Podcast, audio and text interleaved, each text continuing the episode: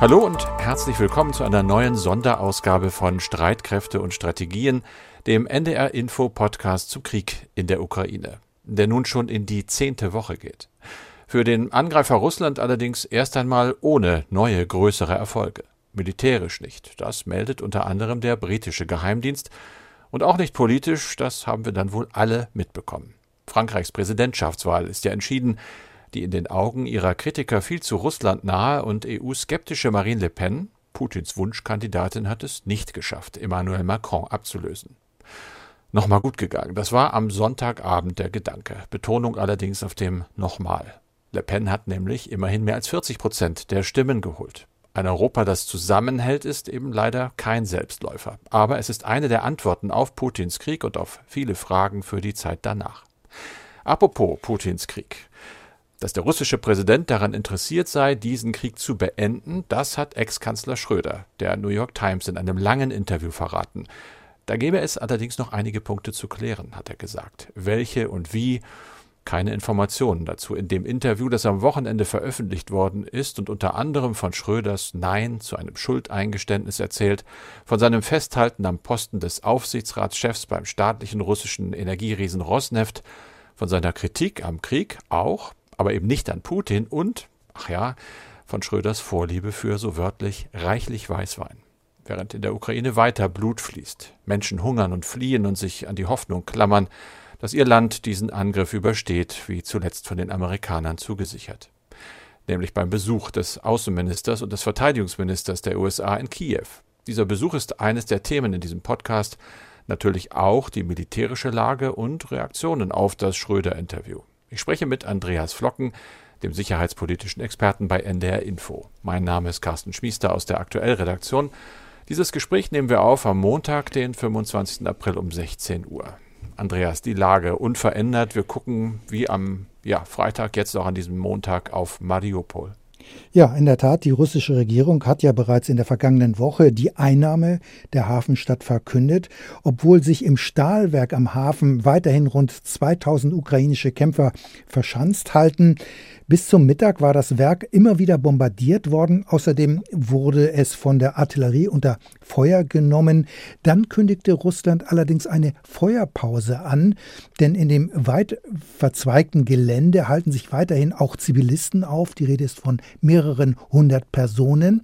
Und diese sollten durch das Hissen weißer Flaggen die Möglichkeit bekommen, das Stahlwerk zu verlassen, so die Ankündigung des russischen Verteidigungsministeriums. Ob Zivilisten das umkämpfte Stahlwerk aber auch verlassen haben, das ist noch unklar.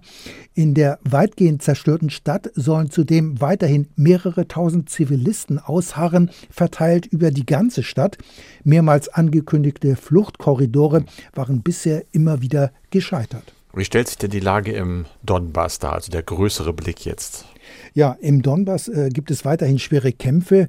Russische Verbände, die rücken allerdings nur sehr langsam vor. Es gibt kaum Geländegewinne, heißt es aus dem Verteidigungsministerium in London. Britische Experten beobachten ja intensiv die Entwicklung in der Region und es habe bisher keinen bedeutsamen Durchbruch gegeben. Und Grund ist nach Ansicht der Experten eine unzureichende logistische Unterstützung der Kampfverbände. Das russische Verteidigungsministerium selbst spricht von mehr als 50 Luftangriffen, die es bisher gegeben habe. Attacken hat es aber nicht nur im Donbass gegeben, sondern auch in anderen Teilen des Landes. Nach ukrainischen Angaben sind im Westen und auch in der Zentralukraine fünf Bahnhöfe beschossen worden. Die Angriffe hätten sich innerhalb einer Stunde ereignet. Es habe dabei, so heißt es, durchaus Opfer gegeben. In welchem Umfang, das wissen wir aber im Augenblick noch nicht. Carsten, du beobachtest in diesem Podcast unter anderem die politischen Bemühungen, den Krieg zu beenden, aber auch die Waffenlieferungen, mit denen die Ukraine ja unterstützt werden soll. Da hat es ja am Sonntag den zumindest für die meisten einigermaßen überraschenden Kiew-Besuch des US-Außenministers Anthony Blinken gegeben, zusammen mit seinem Kollegen aus dem Verteidigungsministerium Lloyd Austin. Aber das war offensichtlich keine normale Reise für die beiden Minister. Carsten, das kannst du doch eigentlich am besten beurteilen. Du warst ja selbst lange Korrespondent in Washington. Ja, und da haben wir es natürlich erlebt, dass Ministerreisen, Präsidentenreisen noch mehr, aber alles bis ins kleinste Detail und lange vorbereitet werden. In diesem Fall war es wohl ganz anders. Es gibt äh, auch ein Traveling Press Corps, so nennt sich das. Da ist man fest akkreditiert beim Weißen Haus, bei den Ministerien, gehört sozusagen zur Entourage der jeweiligen Minister und begleitet sie. Auch die wurden besonders behandelt. Vermutlich haben sie gesagt, besonders schlecht, denn die mussten diesmal draußen bleiben. Es war alles eine hochgeheime Aktion. Das Treffen fand, du hast es gesagt, am Sonntag statt mit Präsident Zelensky unter extremen Sicherheitsmaßnahmen. Er wurde nämlich erst bestätigt, dieser Besuch von amerikanischer Seite, als die beiden Minister schon wieder in Polen waren, als sie also das ukrainische Hochheitsgebiet verlassen hatten.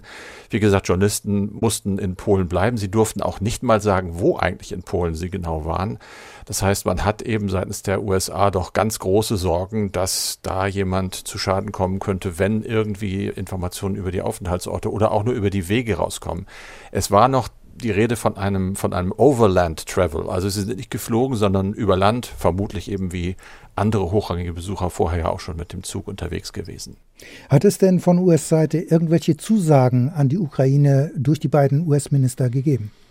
Ja, natürlich. Die sind nicht mit leeren Händen gekommen. Blinken, der Außenminister, hat angekündigt, dass die US-Regierung zumindest schrittweise wieder die Botschaft in Kiew mit Leben, sprich mit Diplomaten füllen möchte. Nicht alles auf einmal, aber das ist eben auch ein Zeichen. Wir kehren in die ukrainische Hauptstadt zurück. Und dann ging es natürlich, du hast es auch angesprochen, um Militärhilfe. Da haben die beiden insgesamt 713 Millionen Dollar angekündigt, nicht für die Ukraine allein, sondern auch noch für 15 Verbündete und Partnerländer, aber ja, fast die Hälfte, 322 Millionen Dollar sind direkt für Kiew bestimmt. Der Rest geht eben an NATO-Mitglieder oder an Länder, die der Ukraine wichtigen militärischen Nachschub geliefert haben. Darüber haben wir ja auch schon öfter mal gesprochen. Jetzt äh, guckt man mal, wie viel hat eigentlich Amerika insgesamt schon äh, geleistet an Militärhilfe. Da gibt es auch eine neue Zahl, die ist jetzt natürlich höher und liegt bei 3,7 Milliarden Dollar. Carsten Zelensky wollte aber auch über US-Sicherheitsgarantien sprechen. Ja, das hatte er vorher gesagt als Punkt 4. Das sei ihm besonders wichtig. Es ist auch darüber gesprochen worden. Wir wissen nicht, was dabei rausgekommen ist. Aber Zelensky hatte gesagt, und den Satz finde ich wichtig, dass man in der Ukraine der Meinung ist, dass die Vereinigten Staaten die Führungsnation sein werde, wenn es um zukünftige Sicherheitsgarantien gehe. Die haben also über die Zukunft gesprochen und da wird mit Sicherheit auch einiges schon angedacht worden sein. Aber die Presse hat es noch nicht erfahren. Und es ist noch ein anderer, und damit können wir das Kapitel äh, Besuch abschließen, Satz gesagt worden von Lloyd Austin. Der lässt so ein bisschen ahnen, was die USA eigentlich vorhaben dort, was für eine Strategie sie verfolgen. Ich zitiere ihn mal wörtlich. Wir wollen, also die Amerikaner wollen Russland in dem Ausmaß geschwächt sehen, dass es die Art von Dingen, wie es mit dem Einmarsch in der Ukraine getan hat, nicht mehr machen kann. Nicht vorerst nicht mehr, sondern einfach nur nicht mehr machen kann. Das geht, finde ich, sehr, sehr weit. Carsten, seine weitere Vermittlung zwischen Moskau und der Ukraine hat auch Ex-Kanzler Schröder angeboten in dem Interview mit der New York Times, das du schon angesprochen hast. Es sieht aber so aus, als habe ihn bisher zumindest niemand um einen zweiten Versuch gebeten. Ein erstes Treffen Schröders mit seinem Freund Putin hat offenbar nichts gebracht, im Gegensatz zum Interview. Carsten, du hast es gelesen und es hat Schröder etwas eingebracht, nämlich noch mehr Kritik. Und zwar ganz massiv, ja. Das ist ein sehr, sehr langes Interview. Es äh, ist ein sehr anspruchsvolles Englisch. Also es war gar nicht so einfach, da den Sätzen und den Gedanken zu folgen. Aber unglaublich interessant und das äh, wird die Woche wahrscheinlich noch nachwirken. In der SPD ist jetzt äh, selbstverständlich die Konsequenzendebatte für Schröder weitergegangen. Denn der hatte ja gesagt, dass er an seinem an, an hochdotierten Posten in russischen Energieunternehmen erstmal festhält. Er hat den Krieg kritisiert, aber nicht Putin. Und das heißt heute zum Beispiel aus, den, äh, aus dem Mund von Michel Müntefering, SPD-Vorstandsmitglied, dass Schröder unserem Land schadet, Zitat, unserem internationalen Ansehen und besonders auch der SPD. Das hat Müntefering getwittert. Man will jetzt weiterhin den Parteiausschluss prüfen ja, besonders betroffen ist auch Thomas Losse-Müller, natürlich Spitzenkandidat der SPD im Landtagswahlkampf in Schleswig-Holstein. Der hat dem Spiegel ein Interview gegeben, hat allerdings gesagt, na ja, Schröder spiele politisch keine Rolle mehr. Wenn er spreche, dann spreche er eben als bezahlter Lobbyist russischer Unternehmer. Das klingt schon relativ bitter. Die SPD wünsche sich, dass er jetzt die Posten bei den Staatsunternehmen niederlege, aber genau danach sieht es ja nicht aus. Saskia Esken, die SPD-Vorsitzende, hat gleich gesagt, er muss aus der Partei austreten, gar kein Thema. Die CDU auch verständlicherweise gegen ihn, äh, wie alle anderen Parteien eigentlich auch. Es ist eine Welle der Kritik. Einzig Jemand aus der AfD hat Verständnis. Ich hätte es nicht gedacht, aber ich muss sagen, was Schröder sagt, ist vernünftig und im deutschen Interesse. Das war ein Tweet von Martin Reichert, AfD-Bundestagsabgeordneter, aber eine der ganz, ganz wenigen Stimmen, die nicht komplett sagen, dass es geht gar nicht, was Schröder da gemacht hat. Ähm, wir wollen uns jetzt noch einmal mit den Gaspipelines durch die Ukraine beschäftigen, denn dazu haben wir viele Mails bekommen. Um Russland die finanziellen Ressourcen für seinen Angriffskrieg zu entziehen, ist ja immer wieder auch ein Gasimportstopp im Gespräch zur Orientierung. Anfang März hat die EU allein an einem Tag für russisches Gas 660 Millionen Euro bezahlt. Das berichtet der EU-Wirtschaft Think Tank Bruegel. Die Ukraine fordert insbesondere Deutschland auf, die Gasimporte zu stoppen. Wir hatten ja in einer Podcast-Folge darüber gesprochen, dass die Pipelines, die durch die Ukraine verlaufen, trotz des Krieges offenbar weitgehend intakt sind. Viele Hörerinnen und Hörer fragen sich daher, warum sprengen die Ukrainer nicht einfach selbst die Pipelines auf ihrem Staatsgebiet und drehen so den Geldhahn zu? Mit dieser Frage hat sich daher unsere Kollegin Julia Weigelt beschäftigt. Carsten, du kennst ihre Rechercheergebnisse, mhm. aber zunächst einmal, um wie viele Kilometer Gasleitung geht es denn überhaupt? Ja, Julia hat darüber mit Andreas Schröder gesprochen. Das ist der Leiter der Energieanalyse beim internationalen Energiemarktforscher ICIS. Und der hat gesagt, bei diesem ziemlich komplizierten und langen vernetzten Röhrensystem komme man schon auf insgesamt 2000 Kilometer. Ja, aber da ergeben sich doch eigentlich viele Gelegenheiten für eine Sabotage. Also Warum zerstört die Ukraine nicht die Pipeline und schafft einfach Fakten, wenn der Westen kurzfristig nicht auf russische Gaslieferungen verzichten will? Das wäre doch die einfachste Lösung aus Sicht der Ukraine, oder? Ja, auf den ersten Blick vielleicht. Es ist aber doch ein bisschen komplizierter. Das hat Julia herausgefunden und zwar aus verschiedenen Gründen. Zum einen erhält die Ukraine laut Schröder von Russland jährlich eine Milliarde Dollar an Transitgebühren. Denn diese Röhren gehören ja der Ukraine und mit dieser Summe kann das Land noch bis 2024 rechnen. Da gibt es also entsprechende Verträge zwischen der russischen Gazprom und Naftogaz Ukraini. Das ist das Gegenstück sozusagen. In einem Vertrag übrigens, den die Präsidenten Zelensky und Putin noch persönlich miteinander ausgehandelt hatten. Da schreibt jedenfalls das Oxford Institute for Energy Studies in einer Analyse. Links dazu gibt es wie immer in unseren Shownotes. Okay, also eine Milliarde Euro jährlich, das ist ja schon eine gewaltige Summe, aber Trotz des Krieges will Kiew nicht vertragsbrüchig werden, fordert aber gleichzeitig einen Stopp der westlichen Gasimporte. Das ist doch erstmal ein Widerspruch, oder? Ja, und sollte dieser Vertrag gebrochen werden, könnte der Fall sogar vor ein internationales Schiedsgericht kommen. Inwieweit dann allerdings ein Urteil auch durchgesetzt werden könnte, das ist natürlich fraglich. Außerdem muss man wissen, die Ukraine braucht auch selber das russische Gas. Das wird nach dem Durchfluss durch die Slowakei reimportiert, um eben nicht direkt mit russischem Gas handeln zu müssen. Ein Drittel des ukrainischen Gasbedarfs wird auf diese Weise gedeckt. Das hat Julia von Georg Zachmann erfahren. Der ist Energieexperte bei dem Wirtschafts-Think Tank Bruegel, den du eben schon angesprochen hast. Zwei Drittel produziert die Ukraine selbst.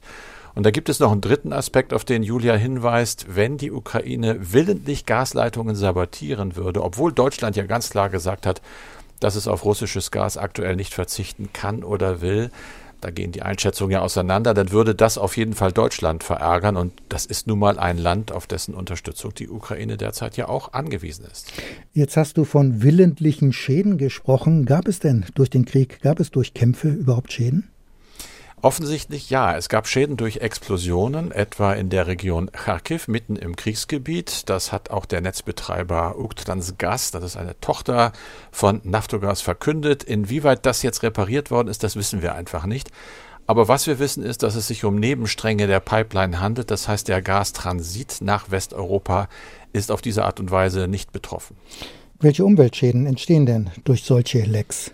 Wahrscheinlich ganz gewaltige, gravierende Auswirkungen. Russisches Gas, sagt Schröder, besteht zu 96 Prozent aus Methan und das ist eben ein extrem klimaschädliches Gas, deutlich schädlicher als Kohlendioxid CO2. Der Chef des ukrainischen Gasleitungsbetreibers Uktransgas, Sergei Markogon, hat jüngst in einem Interview mit dem Tagesspiegel den Stopp von Nord Stream 1 gefordert. Das ist ja die rund 1100 Kilometer lange Gasleitung durch die Ostsee, durch die Russland Deutschland mit Gas beliefert. 2011 wurde der erste Strang in Betrieb genommen, 2012 der zweite. Dahinter steckt aber offenbar auch ein gewisses Eigeninteresse der Ukraine, weil das Kiew helfen könnte. Ja, Georg Zachmann von Bruegel, dem Think Tank, hält das für einen sehr guten Schritt, wenn es rechtlich möglich wäre, sagt er, denn dann müsste Russland ja entweder über die Pipeline durch Belarus und Polen, die sogenannte Jamal-Leitung, oder über die ukrainische Leitung liefern. Und das würde für die Ukraine nicht nur die Versorgungssicherheit verbessern, sondern sie hätte auch noch mehr Transiteinnahmen, sagt Zachmann. Ich denke, es hätte ja mehrere strategische Vorteile für die Ukraine. Zum einen wäre eben Russland wirtschaftlich geschwächt, äh, aber es würde eben auch bestimmte Bremsen, die es in der, in der deutschen Politik noch gibt bezüglich der Russlandpolitik, also gerade diese, diese energieintensive Lobby versucht ja eigentlich sehr, sehr stark die Eskalation gegenüber Russland zu bremsen. Ähm, das würde man dann vielleicht eben damit auch politisch so ein bisschen durchschneiden können. Und insofern wäre das strategisch für die Ukraine ganz attraktiv, wenn man hier der deutschen Politik mehr Handlungsfreiheit gibt, dadurch, dass diese Gasfrage geklärt ist. Also Deutschland müsste dann nicht auf Gas verzichten und die Ukraine würde mehr Geld von Russland bekommen. Die Frage ist nur, ob Russland sich darauf einlassen würde und ob Deutschland rechtlich Russland zwingen kann, für die vertraglich vereinbarten Gaslieferungen nicht mehr Nord Stream 1 zu nutzen, sondern die Pipeline, die durch die Ukraine läuft. Aber offenbar wird das von deutscher Seite noch nicht einmal versucht bzw. geprüft. Welche Gründe kann es denn dafür geben? Warum macht Deutschland das nicht? Da hat Andreas Schröder eigentlich nur eine Vermutung, die liegt auf der Hand. Äh, ja, auch wenn es ein bisschen seltsam klingt, Deutschland meint, er will wahrscheinlich die russischen Geschäftspartner nicht verärgern. Okay. Das Interview mit Andreas Schröder findet sich übrigens auf unserer Homepage unter ndr.de-streitkräfte. Andreas, jetzt haben wir über Gas geredet. Lass uns nochmal über Waffen reden. Und zwar über Waffen und im weiteren Sinne über Rüstungsausgaben von Staaten. Ich war ja selber lange Korrespondent in Stockholm, habe immer wieder über dieses Friedensforschungsinstitut SIPRI berichtet, das dort mal von der Regierung gegründet worden ist und dessen Hauptaufgabe eigentlich ist, seit Jahrzehnten immer ganz genau zu gucken, wer auf der Welt eigentlich von wem welche Waffen für wie viel Geld kauft und ob es Trends gibt. Also wird mehr gekauft, wird weniger gekauft. Jetzt ist ein neuer SIPRI-Bericht veröffentlicht worden und die Erkenntnis, Andreas, du hast da mal reingeguckt, die Ausgaben steigen wieder. Ne? In der Tat, so ist es. Im vergangenen Jahr sind die Militärausgaben auf ein Rekordniveau gestiegen. Nach dem Friedensforschungsinstitut SIPRI ist erstmals die 2 Billionen Marke überschritten worden. 2,1 Billionen Dollar sind im vergangenen Jahr weltweit für Rüstung ausgegeben worden. Spitzenreiter sind weiterhin mit deutlichem Abstand die USA mit 800 Milliarden Dollar, gefolgt von China mit fast 400 Milliarden US-Dollar, wobei diese Angaben weitgehend auf Schätzungen basieren, weil es von Peking keine zuverlässigen offiziellen Angaben über die Militärausgaben gibt. In der Liste folgen dann mit deutlichem Abstand, muss man sagen, Indien mit 76 Milliarden äh, US-Dollar sowie Großbritannien mit 68 Milliarden Dollar. Die Briten liegen damit in der Aufstellung der SIPRI-Forscher sogar knapp vor Russland. Deutschland kommt auf Platz 7 gleich hinter Frankreich. Gemessen an dem weltweiten Bruttoinlandsprodukt hat jede Regierung im vergangenen Jahr durchschnittlich 2,2 Prozent für Rüstung und Militär ausgegeben und das entspricht etwa dem Niveau des Vorjahres. Aber es gibt einen Riesenniveauunterschied, nämlich zwischen Russland und den USA. Die russischen Ausgaben sind im Vergleich zu den amerikanischen doch ziemlich gering. Ja, und auf den ersten Blick überrascht das natürlich. In der mhm. Tat, ja, Russland ist in dieser SIPRI-Liste wie im Vorjahr auf Platz 5 mit knapp 66 Milliarden US-Dollar. Wie gesagt, die USA allein kommen auf 800 Milliarden US-Dollar. Und wenn man dann noch die Ausgaben der anderen NATO-Staaten dazu nimmt, dann sind die russischen Militärausgaben rein rechnerisch in der Tat vergleichsweise gering.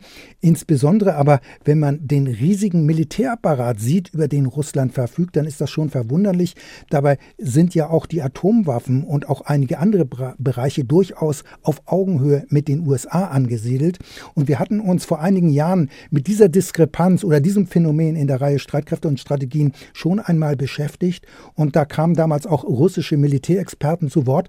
Und deren Erklärung war immer, Berechnungen der Moskauer Militärausgaben sind extrem schwierig, weil eigentlich alles geheim ist. Ein Drittel des gesamten Staatshaushaltes werde überhaupt nicht veröffentlicht und die Daten, die veröffentlicht würden, die ließen sich dann praktisch kaum vergleichen. Also insofern ist, der, ist die Aussagekraft dieser Daten doch sehr eingeschränkt. Aber nichtsdestotrotz kommen die SIPRI-Forscher zu dem Schluss, dass Russland etwas mehr als 4% seines Bruttoinlandsproduktes für das Militär ausgibt und die Ausgaben seien 2021 im Vergleich zum Vorjahr angestiegen. Aber man muss auch sagen, diese Angaben erfolgten alle vor dem Ukraine-Krieg. Und wenn wir noch auf die Ukraine blicken, die Militärausgaben der Ukraine sind im Verhältnis zu Russland vergleichsweise gering. Im vergangenen Jahr wurden nach SIPRI-Angaben knapp 6 Milliarden US-Dollar für das Militär ausgegeben. Das waren allerdings rund 3,2 Prozent des Bruttoinlandsprodukts. Davon sind wir in Deutschland noch weit entfernt. Das soll sich ja ändern. Müssen wir damit rechnen, dass künftig auch in Deutschland mehr Geld ausgegeben wird wieder für die Rüstung? Ja, damit müssen wir nicht nur rechnen, das, das wird so sein, ja. das ist ja, ja, genau. fast Beschlusslage. Also der Ukraine-Krieg hat alles verändert. Das gilt insbesondere natürlich, du hast es angesprochen, für die Bundeswehr und den Verteidigungshaushalt. Es ist ja auch von einer Zeitenwende in der deutschen Sicherheitspolitik die Rede. Bundeskanzler Scholz hat ja am 27. Februar im Bundestag nicht nur ein 100 Milliarden Euro Sondervermögen für die Bundeswehr angekündigt. Er hat ja auch gesagt und angekündigt, dass der Verteidigungsetat weiter wachsen soll. Er liegt in diesem Jahr bei etwas mehr als 50 Milliarden Euro. Ursprünglich war geplant, dass die Finanzlinie danach wieder sinken sollte. Aber das ist jetzt gar nicht mehr so der Beschluss. Die, der Ukraine-Krieg hat, wie gesagt, alles geändert. Und auch das 2-Prozent-Ziel der NATO soll ja jetzt erfüllt werden, eigentlich übererfüllt werden. Es sollen ja sogar etwas mehr als 2 Prozent des Bruttoinlandsproduktes für die Verteidigung ausgegeben werden. Im Augenblick sind wir so bei 1,5 Prozent. Und zwar soll diese 2% dann auch regelmäßig ausgegeben werden. Also man muss allerdings auch dazu sagen, dass die Bundeswehr ja schon seit einigen Jahren in einem ziemlich schlechten Zustand ist. Sie ist ja nur bedingt einsatzfähig, trotz der schon vor Jahren angekündigten Trendwenden. Äh, dass die Bundeswehr Probleme hat, selbst ihre NATO-Verpflichtungen zu erfüllen, das liegt aber nicht nur am Geld. Grund sind auch die ähm, überholten und immer noch falschen Strukturen in vielen Bereichen. Das Beschaffungswesen ist ja nur ein Bereich, wenn auch ein wichtiger. Aber klar ist, dass wir jetzt in der Tat in eine Aufrüstungsrunde gehen, dass wir eine Aufrüstungsrunde erleben. Und es geht nicht mehr, wie immer noch gerne gesagt wird, um Ausrüstung. Äh, es ist eine Aufrüstung, das muss man so sehen, zumindest äh, zeichnet sie sich ab. Denn man muss ja auch sehen, dass auch andere NATO-Staaten erheblich mehr Geld für, die, für das Militär ausgeben werden. Und die SIPRI-Zahlen werden also im kommenden Jahr wohl noch einmal deutlich höher liegen als jetzt. Andreas, zum Schluss zwei Mails, die aber eigentlich dieselbe Frage stellen, nur etwas anders. Deshalb lese ich sie beide mal vor, bevor du antwortest. Michael Zimmermann aus Neustadt an der Weinstraße schreibt, es wird immer wieder von der Hyperschallrakete Kinschall von Russland gesprochen, die nicht abzufangen sei. Hat denn der Westen keine solch vergleichbaren Raketen? Und falls ja, falls er also sie nicht hat, weshalb hinken er, besonders die USA, hinterher? Am Donnerstag wurde zudem eine Interkontinentalrakete mit 18.000 Kilometern Reichweite von Russland getestet. Haben wir im Westen auch so etwas? Parallel dazu schreibt Horst Sanuzzi aus Köln, aufgeschreckt durch Reagans Strategic Defense Initiative haben nun China und Russland Hyperschallflugzeuge und Langstreckenraketen entwickelt und vorgeführt, denen die USA nichts entgegenzusetzen hat. Gleichzeitig heißt es in den Medien, die USA verfügten derzeit nicht mal über gleichwertige Waffen. Stimmt dies Ihren Informationen nach? Und wenn ja, Worin liegt die Ursache dafür? Also wir hatten ja über Hyperschallwaffen schon einmal vor einiger Zeit gesprochen, als Russland erstmals die Kinschall-Rakete eingesetzt hatte. Und es ist in der Tat so, dass Russland und China auf diesem Gebiet führend sind. Richtig ist aber auch, dass inzwischen auch die USA längst dabei sind, ebenfalls solche Waffen zu entwickeln. Das ist ja ein bekanntes Phänomen. Wenn die eine Seite etwas hat, dann muss die andere Seite nachrüsten. Das sind Aktion, Reaktionsprozesse beziehungsweise die Rüstungsspirale dreht sich dann immer weiter. Aber noch einmal zum Verständnis. Hyperschallwaffen sind Waffensysteme, die mit mindestens fünffacher Schallgeschwindigkeit fliegen. Diese hohe Geschwindigkeit ist aber nicht allein das, Entscheidung, das Entscheidende bei diesen Waffen. Der wichtige Punkt ist, dass diese Waffen bzw. die Sprengköpfe zusätzlich noch steuerbar sind.